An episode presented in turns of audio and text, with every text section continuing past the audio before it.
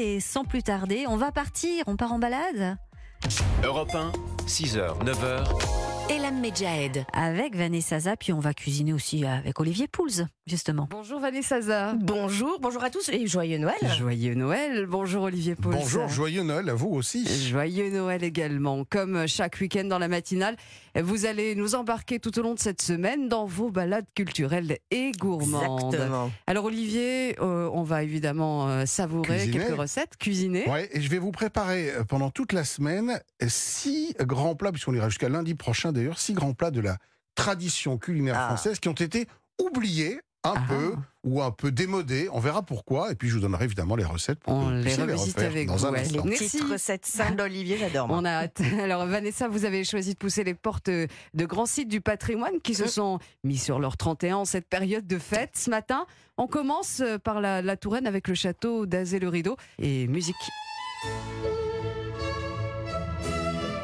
On est dans l'ambiance. Exactement. Alors Azel Rideau a sorti le grand jeu cette année. Euh, c'est pour euh, évidemment bah, l'édition Noël au pays des châteaux qui existe depuis euh, très longtemps.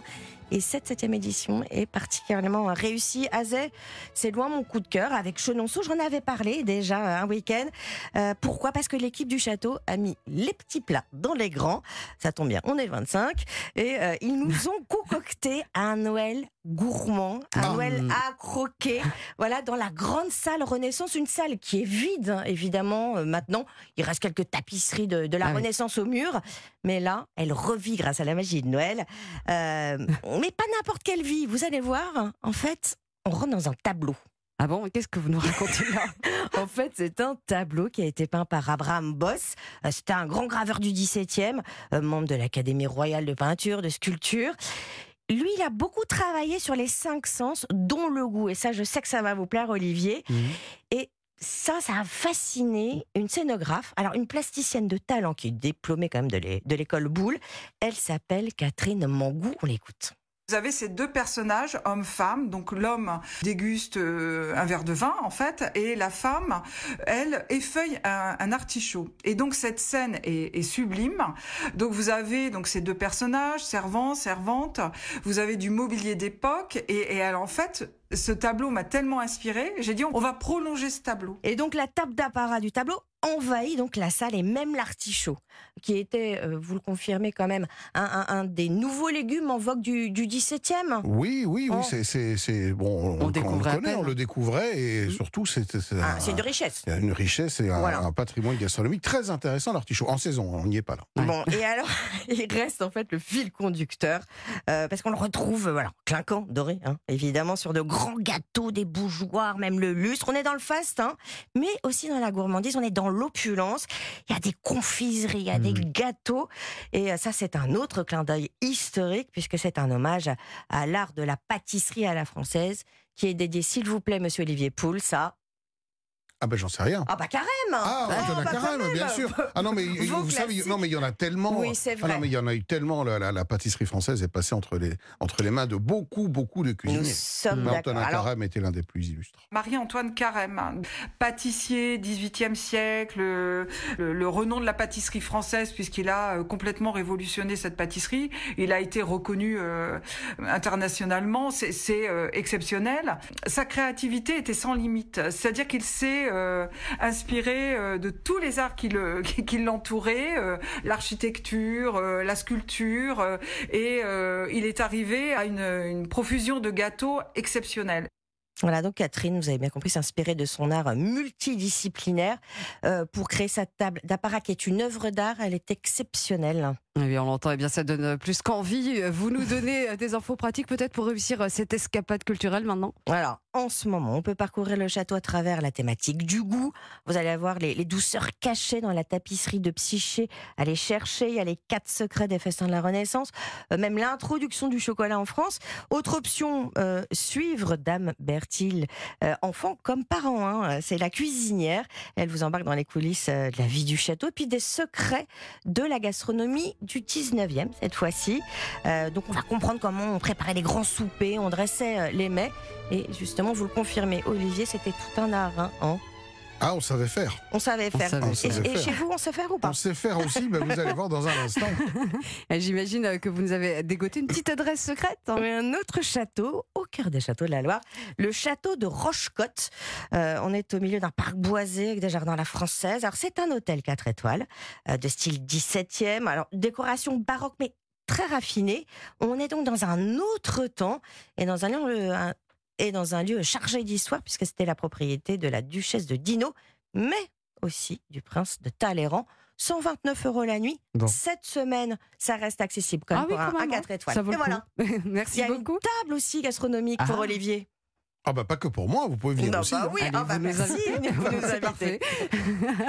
Et on parle, on parle gastronomie alors? Et oui, c'est parti. Hein, six grands plats euh, oubliés de la cuisine française. Vous nous racontez leur histoire tout au long de cette semaine. Les crêpes, Suzette, c'est pour aujourd'hui? Oui, alors vous savez, les crêpes Suzette, c'est euh, pour moi, ça m'évoque les, les films euh, dans lesquels les, les, les, les- protagonistes sont au restaurant dans les années 60-70. Le Grand Restaurant, Ah, le par grand exemple. restaurant, Ah oui. évidemment. Vous avez ces salles magnifiques et Mm. vous avez ce service en salle à l'époque qui était impressionnant avec les guéridons, les chariots, les flambages, On les dedans, découpes, Mm. tout ça. Et c'est vrai que ça, c'est la, la, la crêpe Suzette. Pour moi, euh, c'est ça.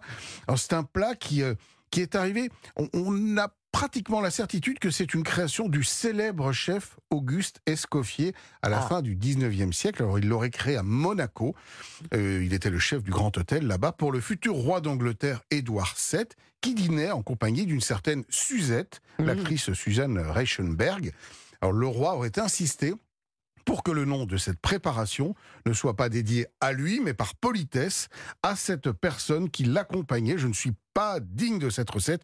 Nous donnerons plutôt à cette chose exquise le nom de cette jeune personne qui est avec moi, a-t-il dit. C'est quand Magnifique. même la classe. Ah, c'est la classe. D'où le C'est nom très romantique. probablement de la crêpe Suzette. Alors cette crêpe, euh, elle a fait les, les grandes heures du service en salle et en même temps c'est probablement avec euh, la modification du rythme et, et de la manière de servir dans les restaurants qu'elle a disparu.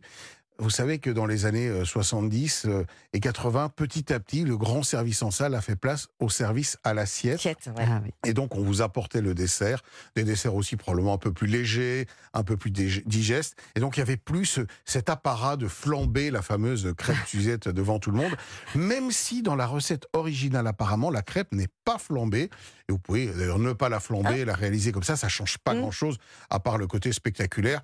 Faites juste attention Ah, si ça vous fait voulez partie du flamber rituel quand des même. c'est Suzette chouette. chez vous. Ouais, faites même. attention à la hotte, faites attention au sapin. Enfin bref, on est quand même très prudent. Pas de J'aime drame, s'il vous J'aime plaît. bien, mais enfin bref quand même. Oui, non, mais euh, euh, petite blague à part, il m'est quand même arrivé de d'avoir mis, été un peu généreux dans le Grand Marnier. Au moment où ça flambe, Ah. ça flambe. hein. Donc, ah oui, euh, oui. on faire va très, attention. Ça m'étonne pas de vous. Alors, vous voulez la recette? Ah mais oui, allez-y, Allez, on allez-y. Peut-être c'est une idée d'ailleurs, si vous ne savez pas quoi faire ce midi, si vous n'avez pas de bûche, vous n'êtes pas inspiré, Mmh. ça peut très bien faire un joli, euh, un très très joli euh, dessert de Noël, ces crêpes Suzette. Alors des crêpes, bon les crêpes ça vous savez les faire, hein, des œufs, de la farine, du lait, un petit peu de bière pour avoir un côté, euh, petite, euh, hum, lichette de bière dedans pour un côté bien aérien. Donc vous préparez huit crêpes, deux par personne, on est comme dans la, la générosité. Bien. Et puis, on va faire ce qu'on appelle un beurre d'orange. Alors, pour ça, 50 grammes de beurre pommade. Donc, beurre pommade, c'est un beurre qu'on a laissé à température ambiante. Il est mou. D'accord. 50 grammes de sucre, deux oranges et puis un peu de, de curaçao ou de grand marnier.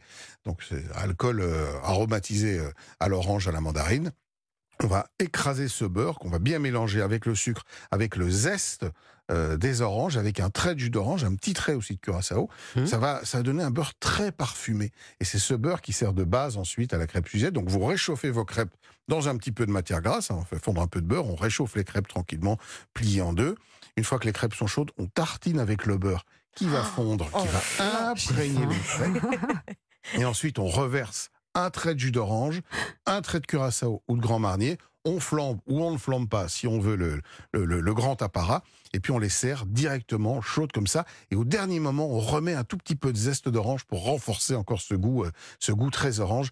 C'est un dessert d'une gourmandise absolue. Je Ah trouve oui. ça complètement Je- je sens que je vais me préparer ça là sous la couette Oui. devant un film de Noël cet après-midi. Et en oui, fait, oui. c'est pas très compliqué à faire parce qu'on fait juste un peu ce qu'on appelle de la mise en place. On anticipe les crêpes. Vous pouvez les faire dès maintenant, dès ce matin. Vous les mangerez euh, cet après-midi, ce soir ou même demain. Et puis, pareil, ce petit beurre de ce petit beurre d'orange, on le fait maintenant. Il n'y a plus qu'à réassembler tout ça au moment de, de passer De à table. Et ça fait quand même vraiment un dessert, je trouve, d'hiver. On est en pleine saison des agrumes.